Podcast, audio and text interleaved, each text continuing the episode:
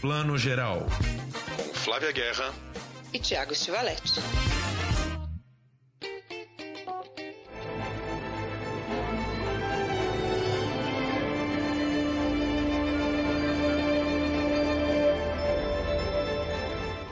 Bom dia, boa tarde, boa noite para você que está escutando o Plano Geral, seu podcast de cinema, séries do streaming e tudo mais. Hoje a gente já começa falando de 45ª Mostra Internacional de Cinema de São Paulo, uma instituição dessa cidade. Todo mês de outubro ela está aqui com a gente. Ano passado foi online, esse ano vai ser híbrido.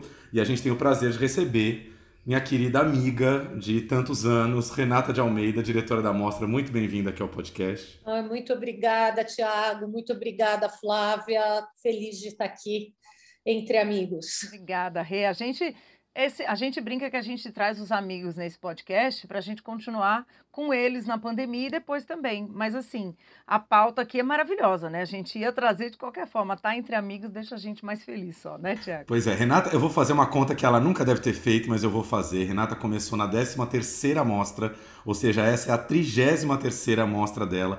33 anos no, à frente dessa mostra, dando seu suor aí para colocar tantos filmes maravilhosos na cidade de São Paulo.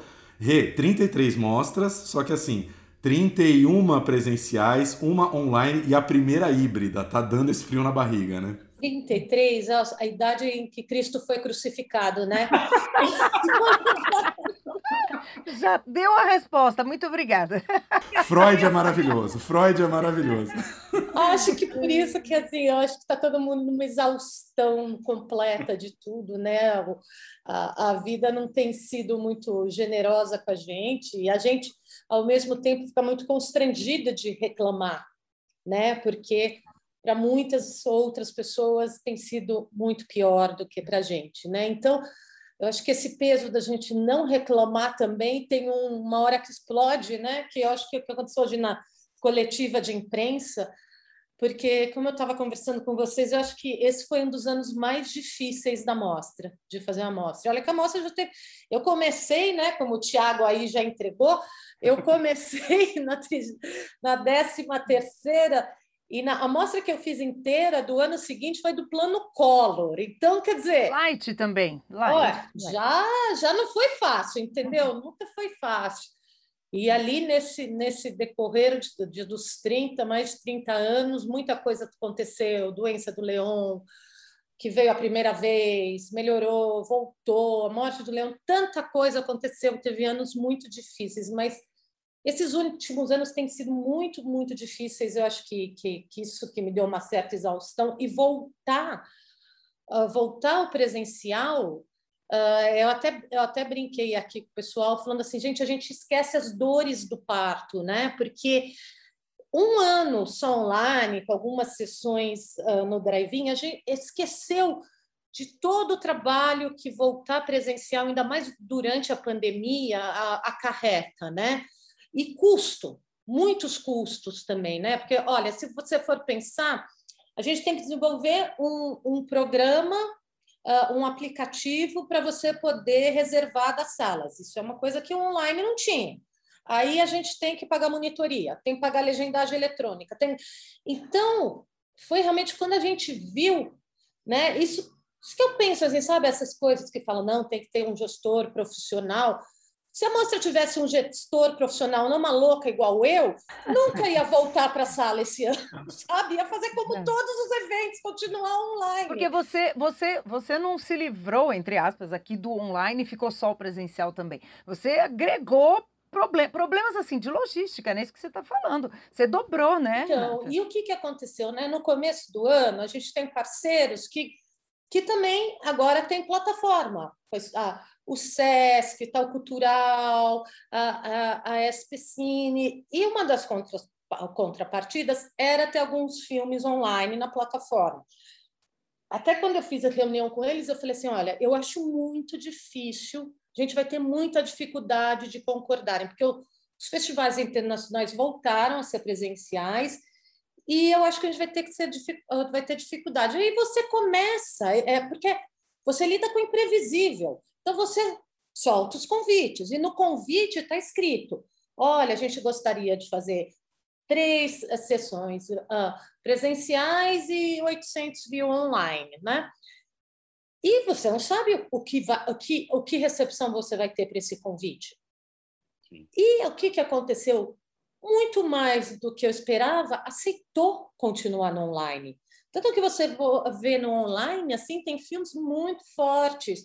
E, e eu falo forte não no sentido de, de, de, qualidade, forte no sentido de esperado, que as pessoas já ouviram falar. Né? Então, tipo, Jane by Charlotte, que é um filme da Charlotte Gainsbourg sobre a mãe Jane Birkin, que é um filme que todo mundo que, tá, que é muito esperado.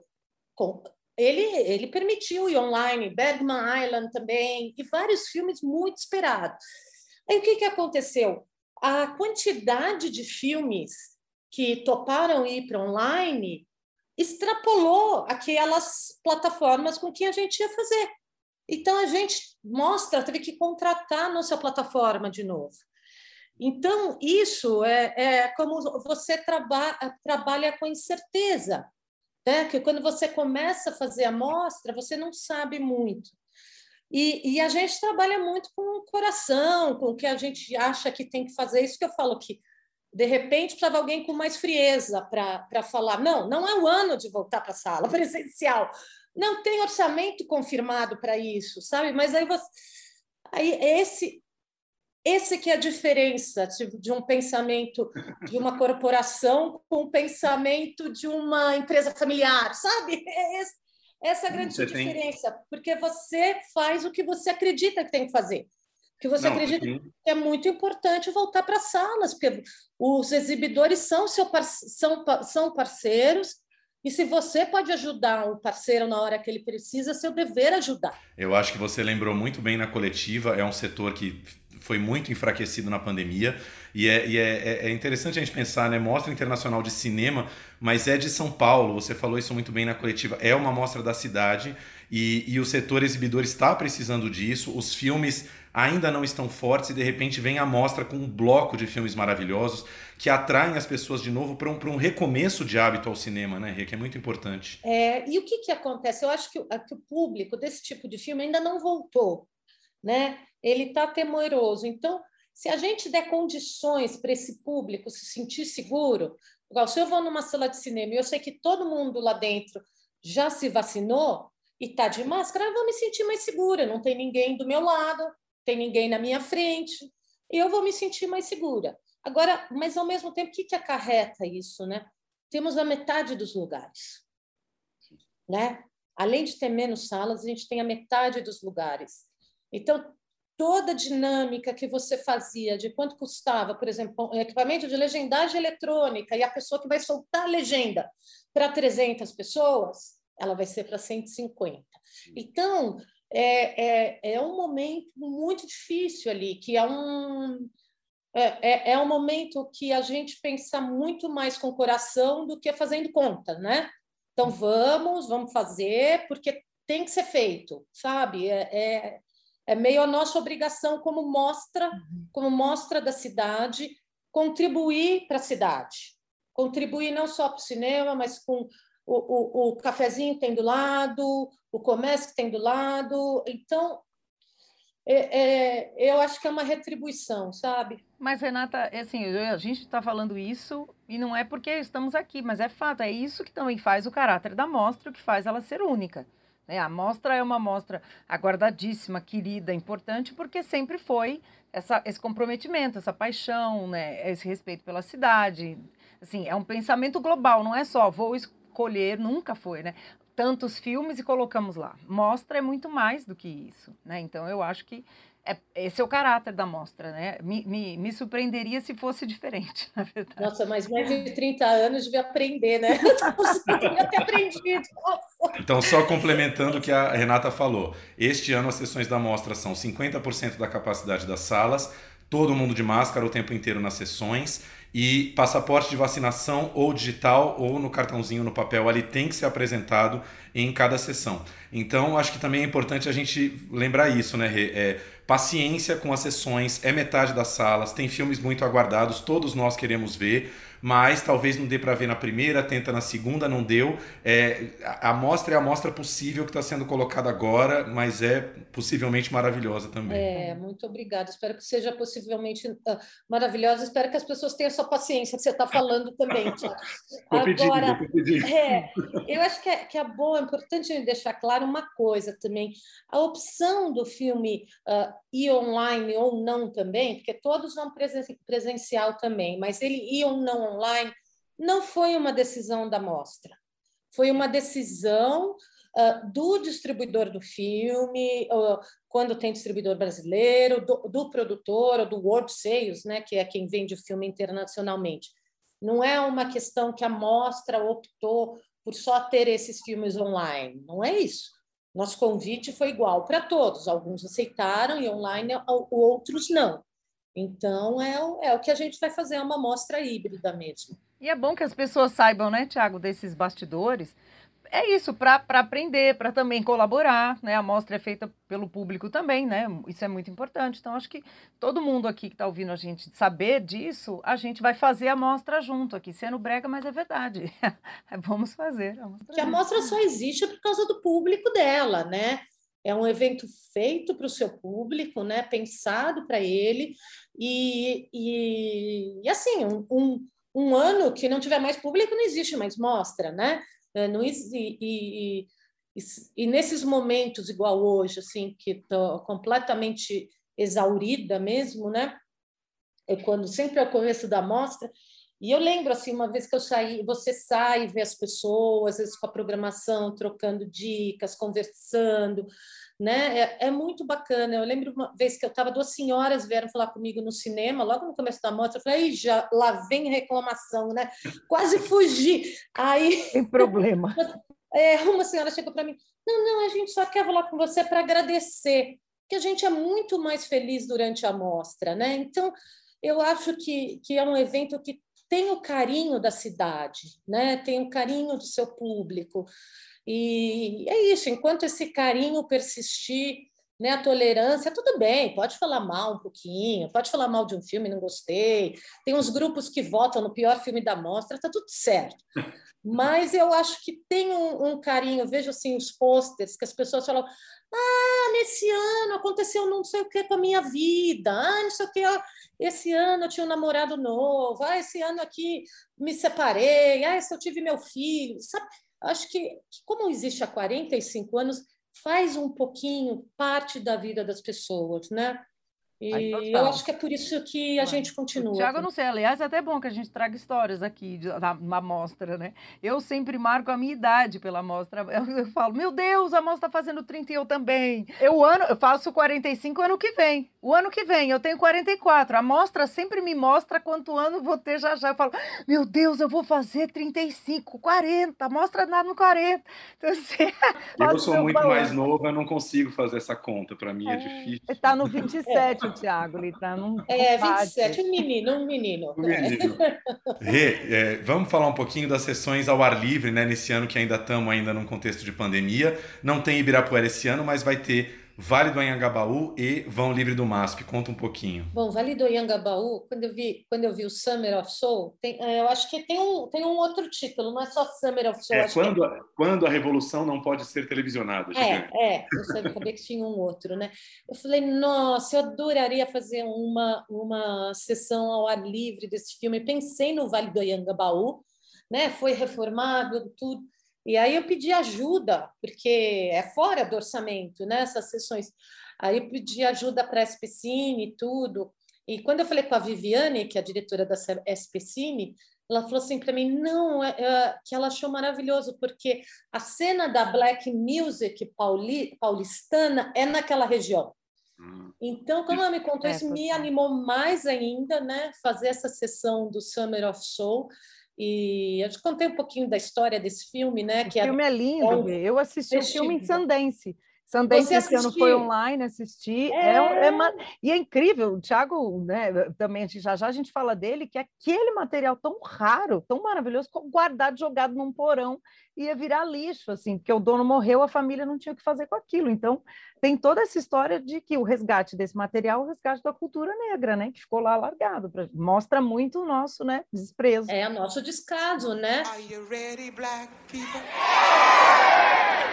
Are you really ready? Are you ready to listen to all the beautiful black voices, the beautiful black feeling, the beautiful black waves moving in beautiful air? Are you ready, black people? Are you ready? Agora você vê aquele discurso da Nina Simone, depois ela cantando, né? É, é, então, estou muito feliz que a gente conseguiu fazer essa sessão no Vale do Anhangabaú. E a gente vai fazer no MASP, que já é tradicional, né? E, e, é curioso, né? Porque o MASP virou a maior sala, né? Porque as salas grandes, 300 e pouco, agora tem 150, uhum. né? E o MASP, como é o ar livre, a gente separou da 500, né? Então a gente vai ter algumas estreias ali bacana, o Bob Cuspe que ganhou ganhou nesse, né? Tem, e uh, ganhou nesse tem e Angeli, né? Com São Paulo, né? Tem tudo a ver naquele espaço, né? Fazer, apresentar e a estreia mundial do Pedro, né? É, eu acho assim que uh, uh, antes, né? Da uh, o ano que vem a gente vai ter, né? 200 anos de independência. Então eu acho que é um filme, é uma produção grande com Portugal. Acho que vai ser bacana. E tem essas sessões no, no Museu da Imigração, né? Que adorei isso aí. É, Acho que foi até uma proposta da Acnur, né? E acho, eu achei muito bacana porque é um museu tão lindo e pouco valorizado na cidade, né? Ele é muito bonito e eu acho que a história da imigração tem tudo a ver com a mostra, com uma mostra internacional de cinema, né? E, e a gente está fazendo essa programação, são quatro filmes, quatro sessões ao ar livre, né? Uh, com filmes que tenham isso na, na, na temática, a temática da, do deslocamento forçado, né? E os dois filmes que, que a gente já programou para a segunda sessão do dia, dia 22, é Os Sete Prisioneiros, do Alex, agora não lembro o sobrenome dele. Morato. Morato. Isso, que fez Sócrates, ganhou um prêmio na mostra. Também. Eu assisti ao filme, adorei. É, um filme adorei, adorei. muito importante, muito importante. Eu vi o filme, eu fiquei com ele muitos dias, é. porque é. a gente fica perturbado, né? E, com, com, a, essa coisa do trabalho escravo, né? E é muito bom o filme. E o segundo é do, do Paná Panaí, que é filho do Jafar Panaí, e é, é Hit the Road, é Pegando a Estrada, eu acho que ficou. Estrada, isso. E, e, e, são filmes, assim, filmões, sabe? Não é que a gente vai passar, ah, não, só porque tem esse tema. Não, são filmões.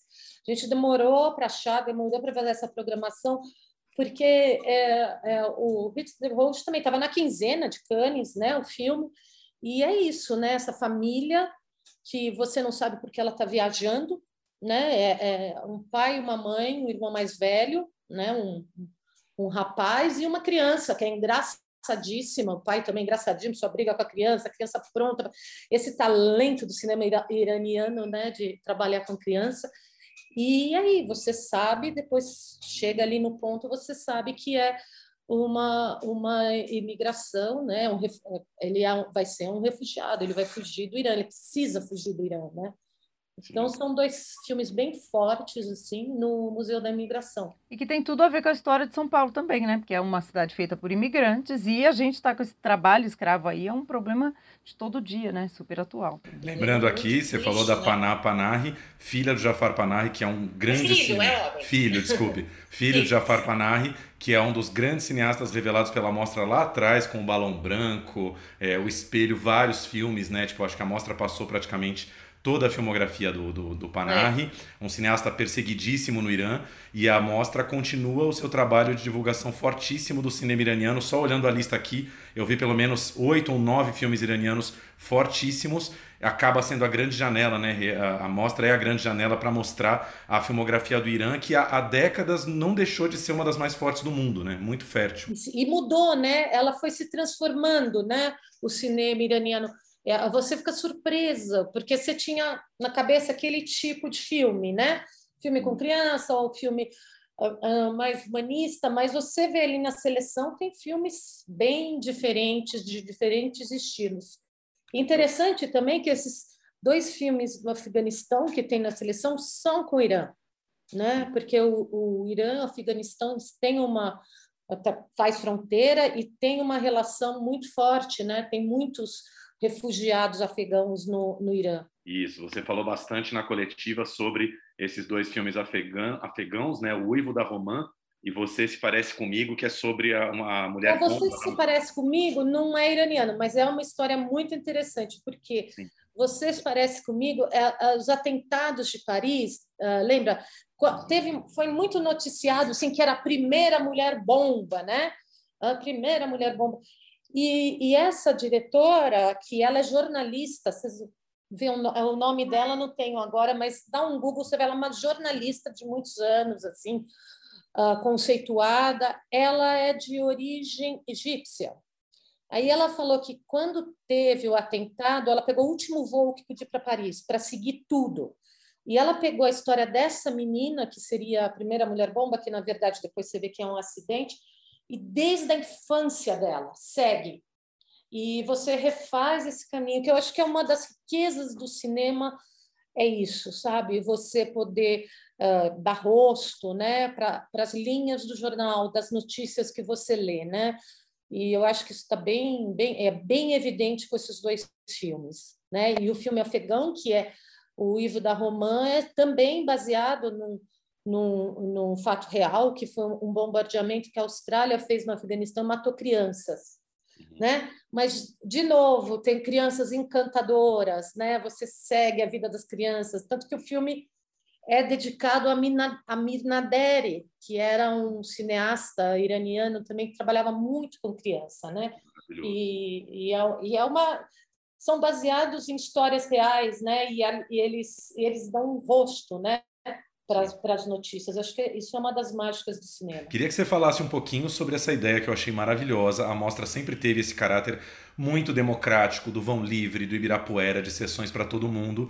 E aí esse ano, como ainda estamos nesse contexto um pouco de pandemia, em vez de uma cerimônia fechada, uma sessão para convidados, vamos ter sessões em 10 salas com 10 filmes diferentes já na quarta-feira, ou seja, vai ser uma grande pré-estreia, um dia de pré-estreia da mostra, aberto ao público com vários filmes fortíssimos já. Né? É, falou que é uma abertura coletiva, né? Que assim, é, tem coisas assim é, é, que, que você que você entende o que está fazendo só porque você, porque a gente está fazendo alguma coisa quando você chega num ponto que você vai fazendo, você nem sabe por quê, né? Hoje, agora ouvindo você perguntando, Tiago, eu pensei numa coisa assim, é porque eu acho que a gente está faltando pensar no coletivo.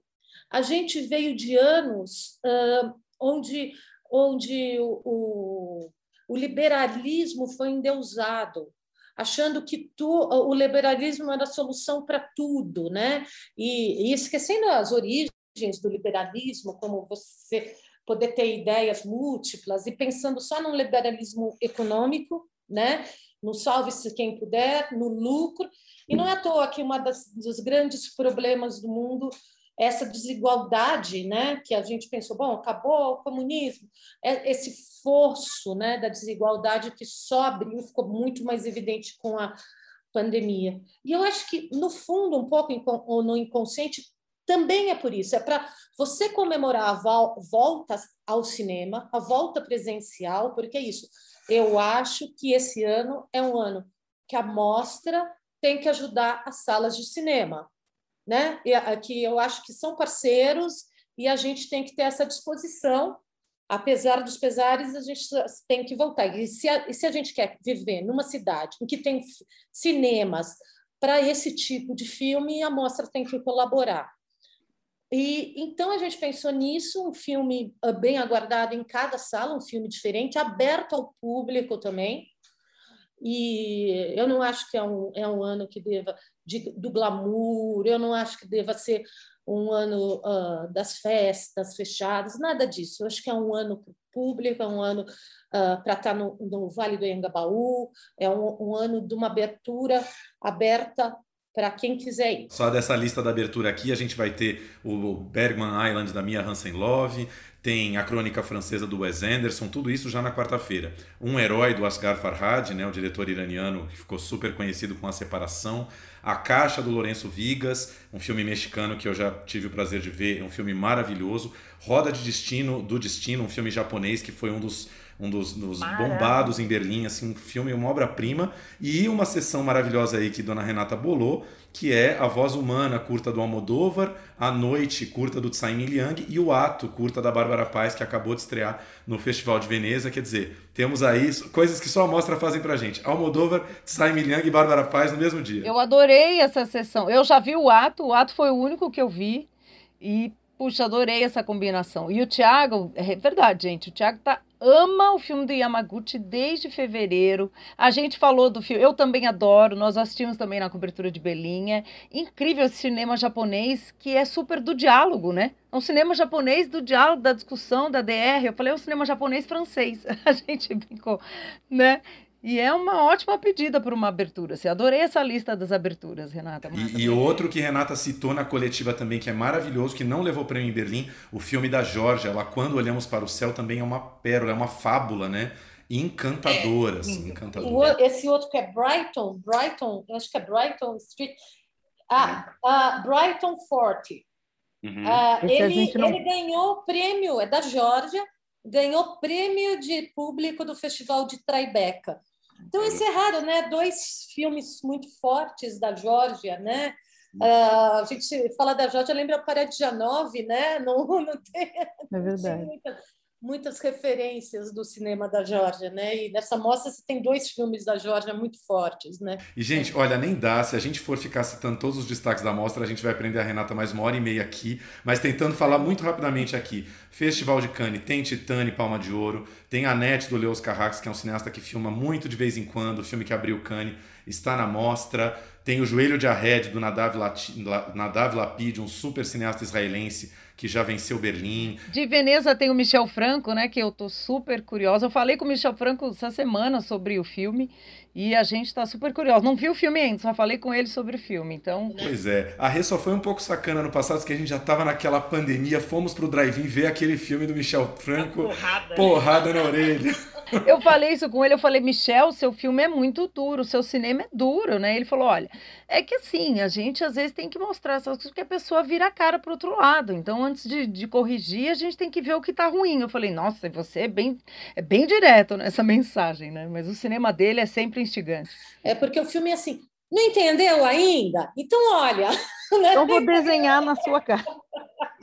É, é, um pouco isso, né? A nova ordem era. E esse filme dele é muito interessante, muito bacana, e, e ele tem isso, né? De, de retratar a classe rica, a classe privilegiada em contraste, né?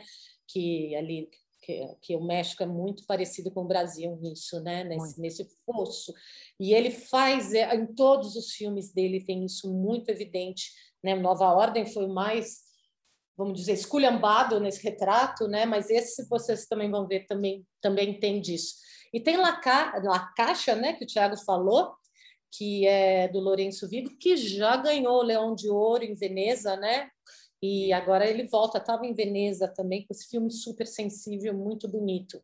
História de pai e filho, de busca do pai, bem bonito. É. Cinema latino está bem nessa mostra, né? Tem, tem um uruguaio que veio também, com produção com o Brasil, que eu sei que vem de Tribeca, que eu também estou curiosa. Uma peína é, é divertidíssima, uma comédia uma maravilhosa. também. É, a gente tem muito filme, muito filme divertido, sabe? Isso que eu falei, porque eu fico falando dos problemas do mundo, mas também tem muito filme divertido.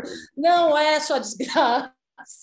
É verdade. Esse Uruguai que eu falei chama o Perfeito Davi. Lembrei, que eu tô curiosa para assistir. O Rê queria falar duas coisas. Uma, acho que eu nunca falei isso para você, mas eu e a Flávia ficamos impressionados ano passado. Nós fizemos três edições especiais sobre a programação da mostra E a gente tem o triplo de audiência no podcast quando o assunto é mostra. É impressionante, assim, como Ah, tem, é? como tem uma conexão Bom. do- da, da mostra, do evento, com o momento em que as pessoas têm muito interesse em ver os filmes, mas ainda talvez pouca informação, porque é muito filme junto, né?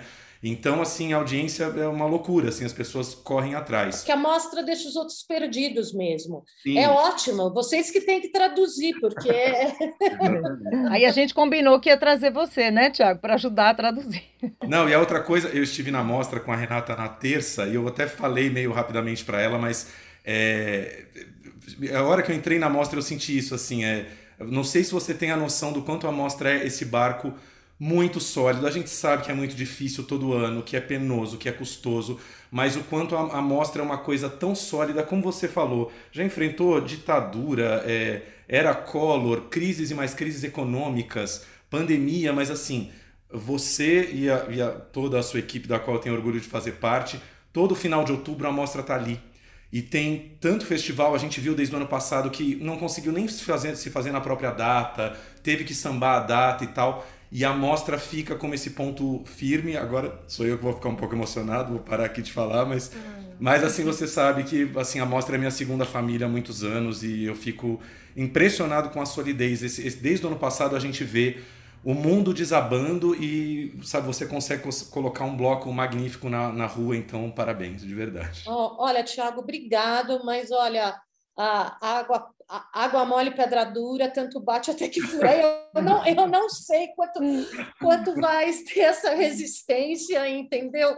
Eu acho que, que todos aqui, inclusive vocês, a gente tem muita teimosia, né? Sim. Uma tem muita, muita, muita, muita teimosia aí para seguir em frente e, e escutando coisas assim fazem a gente continuar um pouquinho mais. Mas é isso que segura, né, o, o, o caráter, o evento, né? O, a espinha dorsal não é a análise do CEO, é esse comprometimento, esse amor, a paixão, entender de cinema, entender da cidade, das pessoas, do público. Eu acho que é uma combinação muito especial, Renata. A gente quer que a mostra fique mais rica, mais, né, com mais estrutura para que a coisa seja mais suave, porque a gente quer também, né, condições. Ninguém quer ficar em guerrilha todo ano, porque o povo merece ter condições mais tranquilas de trabalhar, mas a gente sabe que vem desse comprometimento esse sucesso. Obrigada, gente. Obrigado você. Obrigada. Boa mostra a todos. A gente sabe que vai ser uma grande aventura de duas semanas aí. Algumas dores de cabeça vêm e tudo bem, vamos lá, e mas vai dar tudo certo.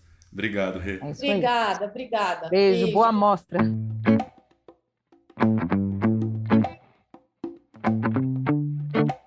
E a gente continua esse episódio tão especial com algumas dicas aí do que está no streaming pra gente, né, também ver antes da mostra começar, porque a mostra é só dia 21. Começando aqui, eu vou citar, a gente vai falar de Ausência que Seremos, que está na Netflix e ganhou o prêmio Platino, que é o Oscar do cinema ibero-americano.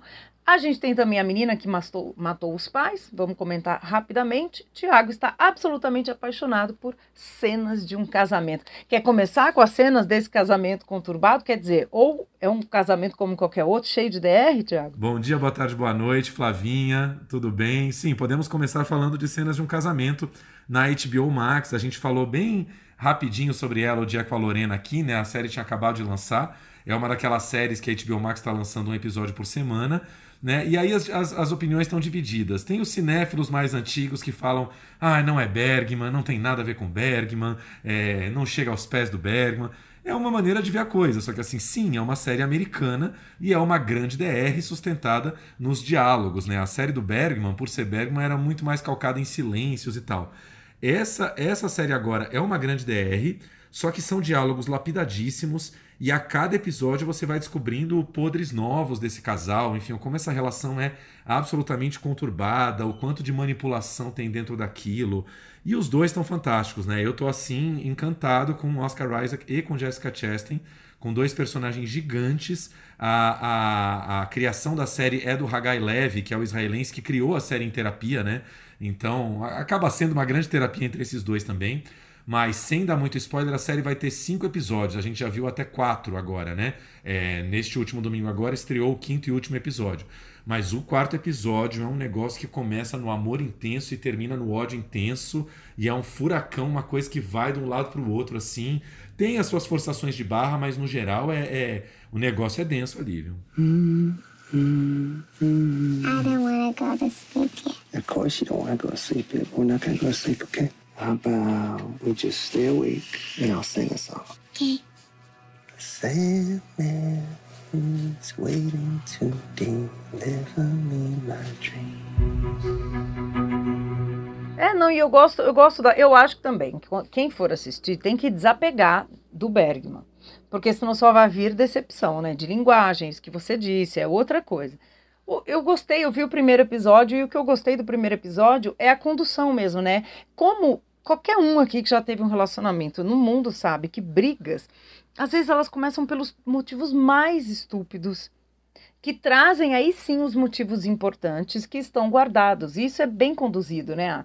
A série já começa com uma, uma entrevista que eles dão né, para uma pesquisadora, uma universitária, né, que está fazendo uma pesquisa sobre relacionamentos, e você vai vendo assim que cada fiozinho que fica solto ali tem um novelo imenso enrolado lá atrás. Então isso eu achei bem engenhoso, né? Que é, é isso, relações humanas, né? Nada é só o que está na superfície. Então, nesse sentido, eu acho que quem gosta de roteiros assim vai curtir esse formato, né? E, e, aproveite dele. Né? Essa cena que você citou da entrevista da estudante com eles é talvez o, o, maior ponto em comum com a série do Bergman, né? Que também começa assim. Todo mundo lembra disso, dos dois ali, né, dando a entrevista juntos. Ele tenta, a série tenta pegar um climazinho do Bergman também. Todo, todo episódio abre meio como um making off ali, né? O Oscar Isaac ensaiando o papel, a Jessica Chastain chegando para as filmagens, assim do tipo, como se fosse um grande teatro, né? Nós vamos ver a partir de agora o grande teatro do casamento. Agora é importante lembrar que apesar de chamar cenas de um casamento, é, esse casamento está super terminando, na verdade, né? No começo você tem já meio que a separação deles ela vai se casar com outro, depois ela vai tentar voltar, enfim, é um casamento já no auge da sua turbulência e, e da separação. A gente quase poderia chamar de cenas de um divórcio também.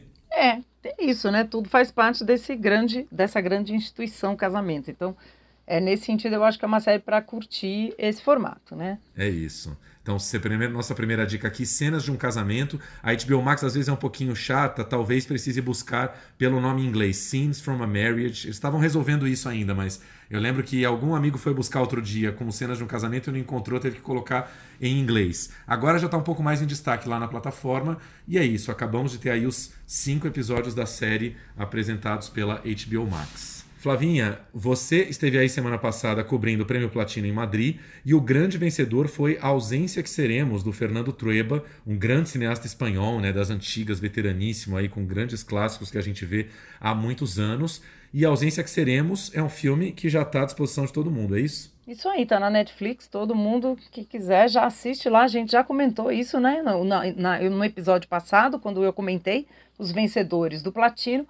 Mas é bacana trazer sempre, porque isso é um fenômeno que acontece com a gente. Toda hora alguém me pergunta um filme diferente para ver que o algoritmo não mostra né, filmes latinos, por exemplo. Então, quebra esse algoritmo lá, procura a ausência que seremos que outros filmes né, latino-americanos, ibero-americanos vão aparecer.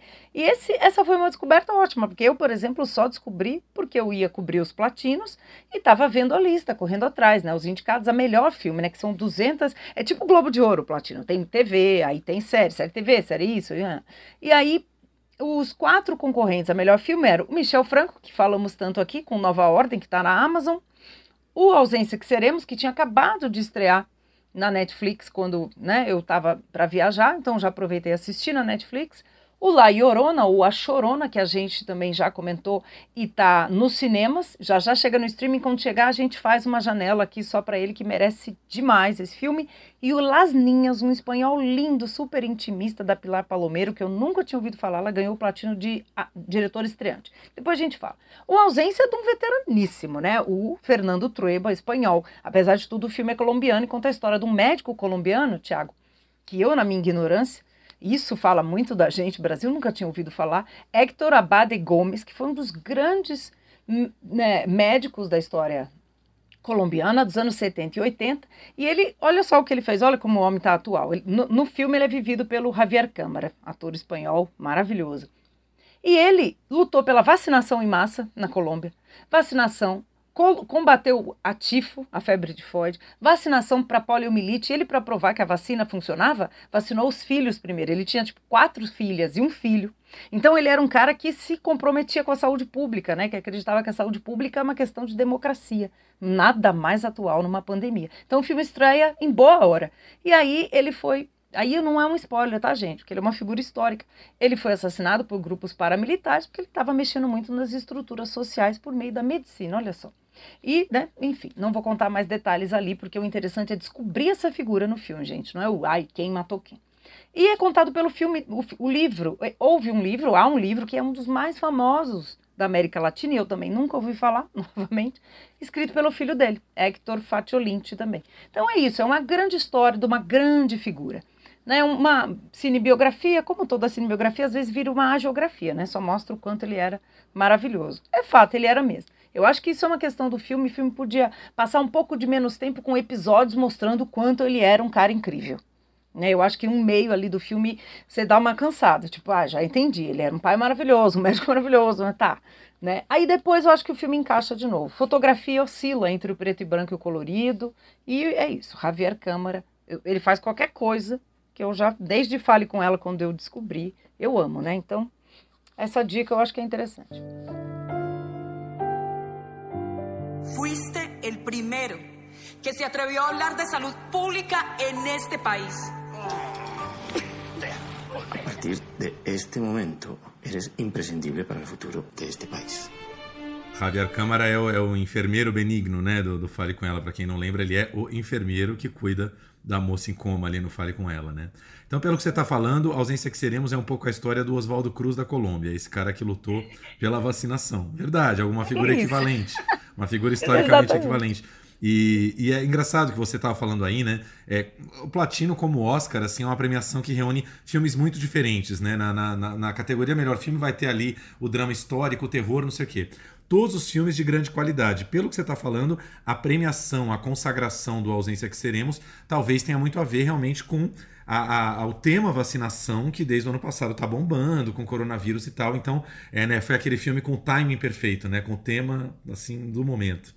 Com certeza. O filme ganhou Goya também, né? Que é o Oscar espanhol. É uma, é uma nossa interação linda entre Espanha e Colômbia. O Javier ganhou melhor ator. O filme ganhou roteiro, ganhou fotografia. Fotografia não, ganhou roteiro, isso, e outros prêmios técnicos. Fotografia foi para o La Llorona. Então é isso, né? Exatamente, é o filme certo, no momento certo. E o, eu conversei com o Trueba, vamos ouvir um pouquinho ele comentando sobre, inclusive, que ele adora literatura brasileira. Achei lindo. O Trueba é super inteirado sobre o Brasil. E aí a gente volta aqui para terminar esse papo. Nos clássicos, César de Queiroz. Machado de Assis sempre muito difícil para mim. eh, e nos poetas Pessoa eu adoro e sempre estou voltando a Pessoa, sempre volto a Pessoa. Mas também outros, eh, Drummond de Andrade, poetas brasileiros também gosto. Pero bueno, creo que estou bem onde estou. Há outros que escrevem muito bem. Então, este livro eu lo leí, me encantou, pero não pensei em fazer películas dele e tal. E, e uns anos depois, o próprio Héctor, o autor e, e os produtores me ofrecieron hacer la película y les dije que no porque me gustaba demasiado el libro y me parecía que, que, era un libro que había tocado el corazón a los lectores y que al hacer la película era correr un riesgo innecesario, ¿sabes? Estar luego toda la vida oyendo que me gustó más el, libro, ¿sabes? Eh, pero no solo por eso, sino porque ese es el argumento, digamos, cobarde, ¿no? Pero también había argumentos, pues decirse, es un libro muy íntimo, ¿no? de un tipo que está recordando su infancia, está recordando a su padre, que además es un drama personal, familiar terrible, porque lo han asesinado. Eh, ¿Cómo vas tú a contar esa historia? ¿Sabes? La intensidad que tiene, que lo cuenta el hijo en el libro y que todo es verdad, y una película todo es mentira. Son decorados, actores, maquillaje, vestuario. Entonces, me parecía que, que, se iba a perder todo por el camino. Pero al final, bueno, me animé, fui, le eché valor e hicimos a película. Então, esse foi o Treba, olha que cara querido. E é demais, né? Assim, eu me senti meio mal, assim, quer dizer, ele é espanhol, a gente sabe bastante sobre a Espanha. Mas sobre a América Latina, quando ele fala o tanto que ele conhece do Brasil, eu me senti exatamente como nós brasileiros em geral somos. A gente vê muito menos filmes espanhóis e, e também, né, além dos do Almodóvar e latino-americanos, do que deve. É uma questão de distribuição? É. Por isso que é legal aproveitar o que está no streaming, que aí a gente consegue ter mais acesso, né, Tiago? É, não, é uma questão cultural absurda desde sempre, né? A gente tem muito pouco contato com a América Latina, muito menos que deveria. A gente tem nossos olhos muito mais voltados para os Estados Unidos e para a Europa, sempre, né? A gente tem um, uma admiração pela cultura europeia imensa e às vezes deixa de ver muita coisa interessante que está rolando do lado, não só em cinema, né? Em tudo, em teatro, em literatura, em artes plásticas, enfim. É por isso que é bacana, né? que, que, que tem prêmios como o Platino. Prêmios servem para isso, para a gente olhar para lá, não é só para festa, tapete vermelho que é divertido. Trazer essa atenção. Flávio, eu só queria entender por que, que antes de Madrid você falava é, o prêmio Goya e agora você fala o prêmio Goya. Você falava yoga, agora você fala yoga. O que, que aconteceu? Fernando, pois é, dá, dá, nisso, né? A gente treina lá para falar. Tem que falar lá Llorona, entendeu? Tem que falar Iber. e não é mais ibero-americano que brasileiro, tem mania de falar ibero-americano, é ibero-americano porque senão o povo não entende, não entende. Lá, né? Goia é muito feio, é Goia. A gente aqui é o país da fruta gogóia, entendeu? É Goia. O pintor vai ser sempre o Goia. É bom, mas eu gosto até mais de Goia do que Goia, realmente. É só é. é, não, goi é estranho, cara. É igual yoga. Nunca vou. Você fala yoga, eu faço yoga, vou fazer yoga, gente. Não faço. Então assistam o Olvido, Olvido, a ausência que seremos, que é de um poema, né? Olvido, olvido não é o ouvido, tá, gente? O olvido é esquecimento, né? Na verdade, esquecimento em espanhol, mas eles fizeram essa tradução, a ausência que seremos, de Fernando Trueba na Netflix. Passando de Netflix para Amazon aqui, um filme, na verdade dois, né, Flavinha, que todo mundo tem comentado bastante nas últimas semanas, porque teve uma extensa campanha de marketing aí. A Menina que Matou os Pais e O Menino que Matou Meus Pais, um filme duplo sobre o celebríssimo caso Suzanne von Richthofen, que foi um caso realmente que parou o Brasil, né? É, é, é, é, interessante notar como um caso de parricídio, né? Uma pessoa que mata os próprios pais é algo que toca em alguma veia muito forte nossa, né? Esses dois filmes iam ser lançados no cinema, eu lembro que a gente até comentou lá em janeiro falando, né? Seria um, um dos grandes destaques do cinema esse ano. O cinema estava né, demorando, emperrado pela pandemia, e acabou que a produtora, a distribuidora negociaram o filme direto com a Amazon e os filmes foram lançados no streaming. Mais ou menos, né, Flavinha? Ficamos um pouquinho decepcionados. Ficamos. E principalmente eu e Tiago, não só nós, mas nós aqui, vocês sabem, a gente procura uma questão de linguagem, né? Algo que nos dê. Eu sou a chata aqui do momento cinematográfico e tal. Esse filme não traz, né? Ele é muito televisivo e acho que nem como televisão ele está bem resolvido. Né? Esses filmes, né? Porque são dois, assim. Talvez se fosse um filme com as nuances que cada um traz, ele ficasse um filme mais interessante. Como viraram dois completamente, né? Um ou o outro no espelho cada um com o seu lado, eu acho que ele ele não é não ficou tão interessante, porque a gente já sabe tudo que está vendo. Né? O interessante é ver obras que te trazem as contradições conforme a história rola, né? Vai ver o lado A, o lado B. A brincadeira dos pontos de vista tá lá, né? Pode ter algum interesse. Agora a questão é como você falou, a direção é, é bem pobrinha, assim, né? É, é, quase sempre plano aberto, assim. Se tem quatro ou cinco personagens na mesma sala, a câmera tá abertona ali para filmar todos ao mesmo tempo, que é uma coisa que, né, dá menos trabalho do que você fazer movimentos de câmera e filmar, né, cara de um, cara de outro, enfim, você criar algum jogo ali.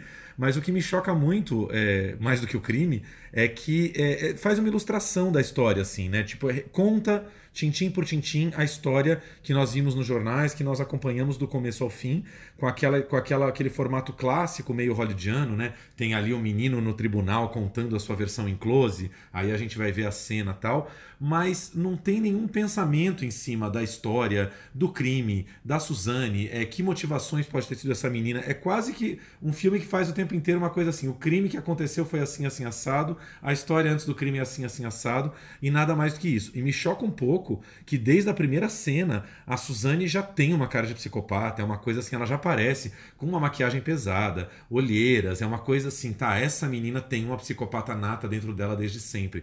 O que é uma coisa bastante pobre, né? Porque é uma questão de roteiro clássico. Um personagem ele tem que ter alguma evolução dentro da história, né? Não é desde o primeiro minuto, olha aqui essa psicopata que vai matar os pais no minuto 100, né?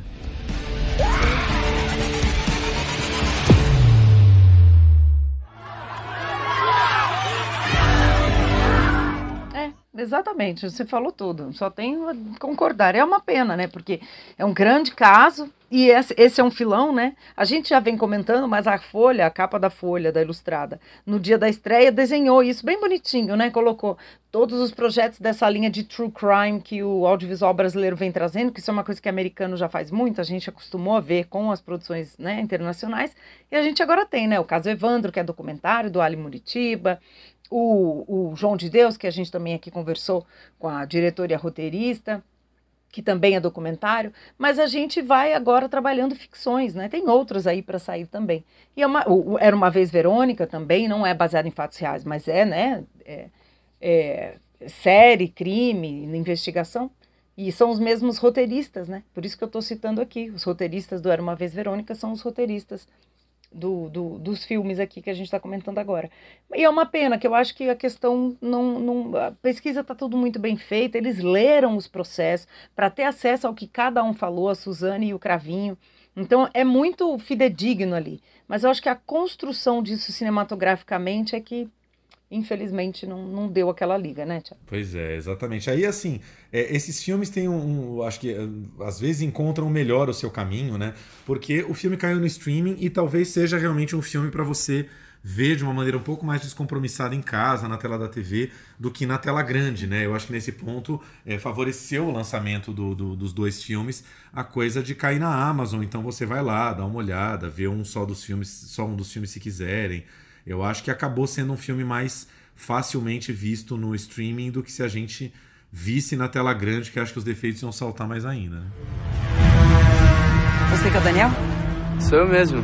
Bonitinho ele. É isso, foi. Paquerar é bom. Não precisa namorar.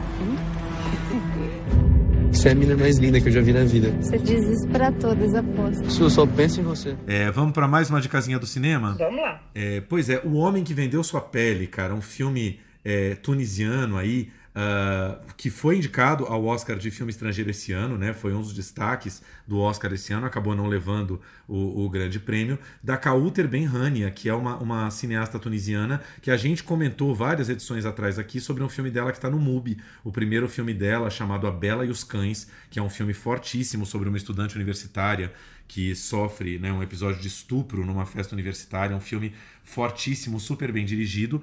E aí a Kauter volta agora com a história desse homem sírio, né, que é o Sam Ali, um jovem sírio que consegue fugir para o Líbano e de lá ele, ele escapa, vai para a Bélgica e, e, ele está ali como imigrante legal, né? Ele não pode viver na Bélgica até que ele conhece um grande artista plástico desses bombadíssimos no mercado de artes plásticas que resolve uh, transformá-lo numa obra viva e tatuar nas costas dele a sua nova obra de arte.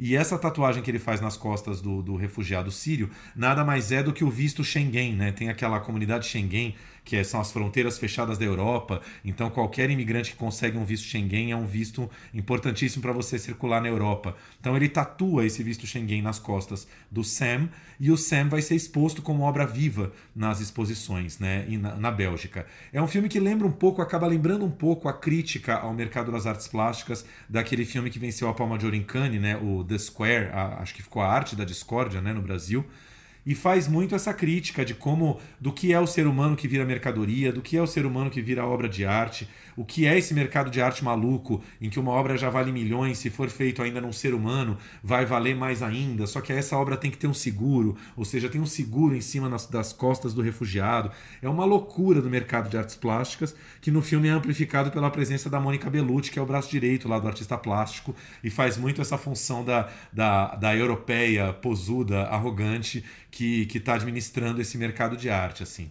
É um filme interessante, Flávia, gosto do filme, assim, ele tem sua força, o protagonista é muito bom, mas, mas que talvez sofra um pouco desse excesso de crítica, assim, desde a, desde a segunda ou terceira cena a gente já tem essa crítica é, feroz ao mercado das artes plásticas, e o filme acaba sendo um pouco essa, essa, essa grande crítica em cima do, do, do, do pobre do refugiado sírio. É, tem seu, seu, seu interesse, a gente acompanha o filme com bastante interesse, mas eu acho que falta um pouco aquela autenticidade, sabe? De você estar tá mais interessado no, no refugiado do que nessa grande crítica que você vai construir. Enfim.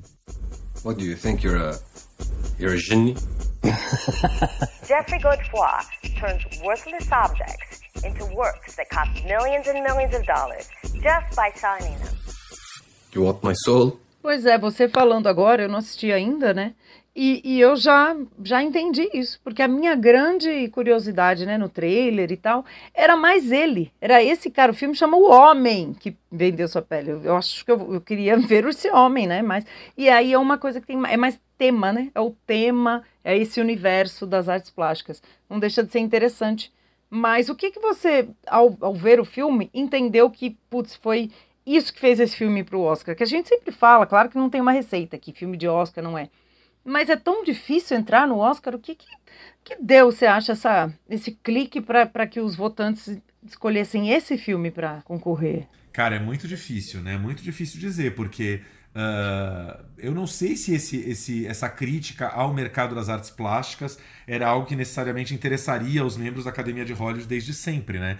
E existe um pouco uma crítica muito mais voltada à Europa, a maneira como a Europa acolhe ou diz que acolhe, na verdade não acolhe os refugiados, né? Enfim, eles podem entrar lá dentro, mas eles vão ser sempre cidadãos de quinta categoria. É, o, o povo branco, né? A classe média, a elite branca da Europa vai olhar sempre para esse refugiado como, como um assunto a ser explorado, né? Eu acho que tem uma crítica à Europa é, muito mais do que qualquer assunto que interessaria propriamente aos Estados Unidos. Então, eu não sei responder muito bem. A gente sabe que o Oscar, às vezes, tem sempre a questão do, do lobby, né? De uma divulgação bem feita, do filme ter sido é, apadrinhado ali por uma Sony da vida, por uma Sony Classics, não sei quem foi que, que, que, que comprou e divulgou o filme nos Estados Unidos.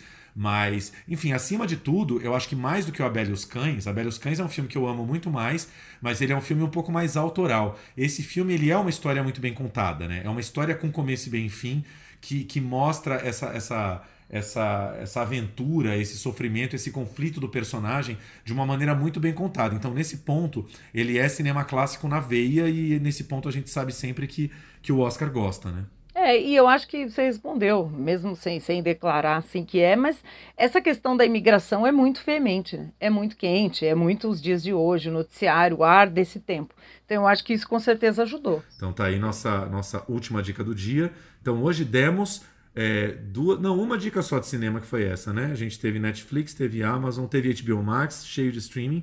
Tem o Homem que Vendeu Sua Pele nos cinemas, mas teve a mostra também. Aliás, nas próximas duas edições estaremos aqui enlouquecidos, remando nesse oceano, tentando comentar, né, Flavinho? 200 dicas de cinema, gente. De dica de é. cinema. A gente deu a mostra inteira, Tiago. É isso. Assim, a, gente, a gente vai tentar, se a gente conseguir falar de 20 filmes, já vai ser muita coisa num oceano de 264, mas mas fiquem ligados que a gente vai estar tá dando bastante dica da mostra aqui nas próximas semanas, porque é um evento único e muito rápido, né? Concentrado ali de duas semanas com os melhores filmes do ano, é, passando pela primeira vez aqui por São Paulo e muitos também no streaming. É isso aí, sem, sem sofrer demais do o tal do FOMO, né, que é o Fear of Missing Out. Porque a gente já começa a mostra a perder, que é o medo de estar tá perdendo alguma coisa. A gente já começa perdendo muita coisa. Então a gente tem que desapegar e ficar feliz com o que consegue aproveitar da mostra. É, isso é o FOM, né? Fear of Missing Mostra, não tem como. Fear of Missing Mostra, sabe? É muito filme, vamos tentar né, conciliar aqui tudo que a gente conseguir comentar um pouquinho né, estaremos aqui de olho em toda a programação. É isso aí. Plano Geral vai ficando por aqui. Tenham todos uma ótima semana com muitos filmes, muitas séries, muito streaming e muita cultura. Um beijo. É isso aí. Tchau.